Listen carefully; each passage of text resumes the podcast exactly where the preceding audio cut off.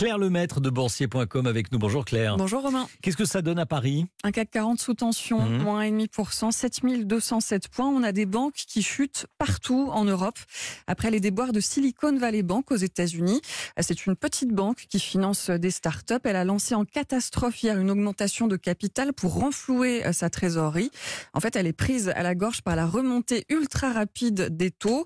Donc, le titre de sa maison mère a plongé de 60% hier soir euh, à Wall Street. C'est vécu comme une alerte pour euh, tout le secteur. À Paris, BNP Paribas et Crédit Agricole de- perdent plus de 3%. Société Générale lâche plus de 5%. Forte baisse en Allemagne aussi pour Deutsche Bank ou en Grande-Bretagne pour Barclays. Voilà, donc tous les marchés sont en baisse ce midi et le CAC 40 cède 1%, 1,5% à 7207 points. Claire Lemaître de boursier.com. Merci Claire.